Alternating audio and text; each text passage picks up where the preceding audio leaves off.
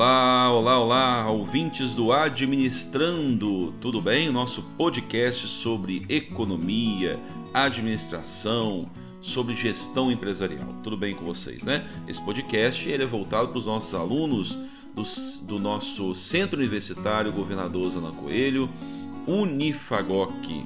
Porém, se você está aqui no nosso canal, seja bem-vindo e aproveite esse compartilhamento de conhecimento. Muito bem, nós vamos agora continuar o nosso ABC da macroeconomia, parte 2. A parte 1 um nós já falamos, nós falamos sobre PIB, inflação e desemprego, e agora vamos falar de alguns outros conceitos que caem todos os dias nas nossas casas, nos nossos rádios, TVs, tablets, celulares e redes sociais. Nós vamos falar de taxa básica de juros, vamos entender o que é investimento direto, afinal o que é renda e o que esse negócio de resultados fiscais. Vamos começar então pela taxa básica de juros, ok? Veja só, nós vivemos um sistema capitalista. Isso nós compreendemos muito bem. Nós vivemos um sistema capitalista. E por viver num sistema capitalista, é muito, é, é muito claro para nós que o capital, o dinheiro, é a base da movimentação financeira do país.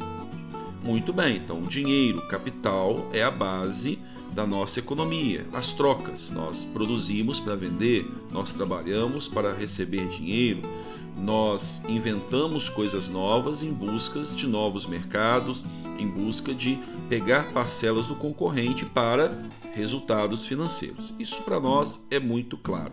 Não vamos entrar na discussão moral, filosófica sobre o capital, vamos entender que é assim que funciona. Diante disso, o capital também cobra remuneração. Né? O capital também cobra remuneração. Como assim? Ora, quando eu preciso de dinheiro para fazer alguma atividade, seja ela produtiva ou não, ou para satisfazer uma vontade minha, e eu não tenho o dinheiro, é muito comum eu até solicitar ao banco um financiamento, lançar mão de um cartão de crédito, um crédito, é, solicitar dinheiro emprestado para alguém, né? Ou quando eu estou com o dinheiro sobrando, estou superavitário na minha casa, eu penso da seguinte forma: ora, eu vou investir esse dinheiro, vou aplicar esse dinheiro. No primeiro caso, nós podemos pegar o dinheiro emprestado de alguém ou de alguma instituição, mas só que é muito comum que elas me cobrem um aluguel pelo uso desse dinheiro. Nós chamamos de juros. E também quando nós emprestamos para alguém o nosso dinheiro para que ele possa fazer qualquer outra atividade, né? Lembre-se que o banco não pega o seu dinheiro para ficar parado, ele movimenta esse dinheiro. Nós também cobramos juros. Isso é comum. Então os juros são a remuneração do dinheiro, o aluguel do dinheiro. Logo, ele é o custo do dinheiro, né? Então, esses juros é o custo do dinheiro. Quando a taxa de juros está muito alta, nós não animamos a comprar, nós não animamos a financiar, nós não animamos a pegar dinheiro emprestado. Nós animamos ao contrário, a poupar, a guardar, deixar no banco guardado, rendendo uns juros que para mim é legal.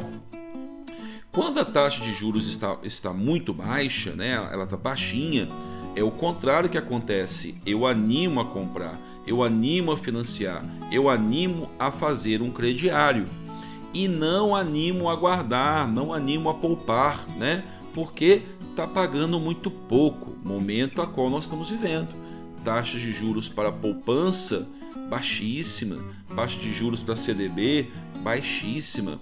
Nós buscamos outras fontes de renda ou vamos fazer então consumir. Tudo bem, até aí muito bem, mas Léo, e a tal da taxa Selic que eles falam que é a taxa básica de juros? Ora, a Selic é o valor que o governo paga para quem empresta dinheiro para ele. Então, Selic, que é o Sistema Especial de Liquidação e Custódia, é a taxa paga lá dentro dessa Selic, em média, tá? anualmente, para quem empresta dinheiro para o governo. Ora, se o governo, que é o governo, está pagando 3% para quem empresta dinheiro para ele, logo todas as demais taxas vão caindo. Né? Por quê? Porque o governo é o mais sólido, o mais o menos arriscado a emprestar dinheiro. Joia? Então, quando a taxa de juros do governo cai, todas as demais taxas caem. Quando a taxa de juros do governo sobe, todas as demais taxas de juros sobem. Então, essa é a famosa taxa básica de juros. Dependendo dessa taxa básica de juros, dependendo da situação do país, que nós falamos do PIB, inflação, nós podemos receber investimentos estrangeiros no setor produtivo e não somente investimentos estrangeiros no setor especulativo, em, em, de forma indireta, como em bolsa de valores ou títulos do governo. Nós podemos animar se o PIB tiver ok, se o Brasil estiver crescendo, uma taxa básica de juros a níveis aceitáveis, né? emprego é, é, controlado. Lá fora, o investidor estrangeiro anima, assim, nossa, vou ganhar dinheiro nesse país. Parece que esse país é um bom país. E nós então receberemos investimentos diretos. Olha como uma coisa liga a outra. Ora, se tem investimento direto, se o PIB está crescendo, se as pessoas estão empregadas, nós teremos geração de renda. Renda para o trabalhador, renda para o investidor capitalista, renda para quem empresta dinheiro, renda para quem aluga suas casas, renda para quem é da agricultura. A renda é a base da, do desenvolvimento econômico. Não, não adianta o país crescer se as pessoas não recebem essa renda. Não adianta o PIB subir, investimento chegar, inflação legal, taxa de juros legal, se a maior parte, a grande parte da renda gerada por essa economia que está bem for para meia dúzia de empresas, meia dúzia de capitalistas, meia dúzia de famílias, meia dúzia de, de especuladores. Tem que dividir essa renda, tem que gerar para a mesa do trabalhador, para a casa do trabalhador, para que ele possa comprar geladeiras novas, ter melhor qualidade de vida, melhor saúde, acesso a melhor educação. A renda é gerada a partir do crescimento econômico. Mas não adianta gerar renda, essa renda tem que ser bem distribuída, ok? Muito bem. Se tudo estiver tranquilo, se tudo estiver legal, nós vamos pagar impostos, o governo vai arrecadar impostos. Se o PIB cresce cada vez mais, volume de impostos o governo arrecada. Esses impostos vão servir para pagar os juros lá dos empréstimos que o governo pegou. Esses juros vão servir para, oh, perdão, esse, esse, esses impostos vão servir para mais investimento em saúde, educação e o governo poderá gastar menos do que arrecada. Esse é o tal do resultado fiscal. O governo é igual a casa da gente, ele não pode arrecadar menos do que ele gasta senão ele começa a pegar dinheiro emprestado, pagar juros. E olha o que acontece, cada vez mais afundando em dívida e governo endividado é ruim para o país.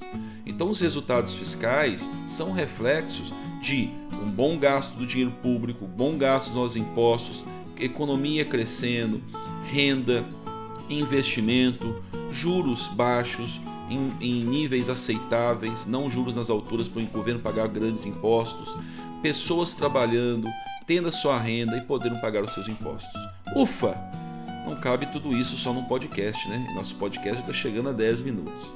Mas é importante entendermos que todos esses elementos estão interligados, né?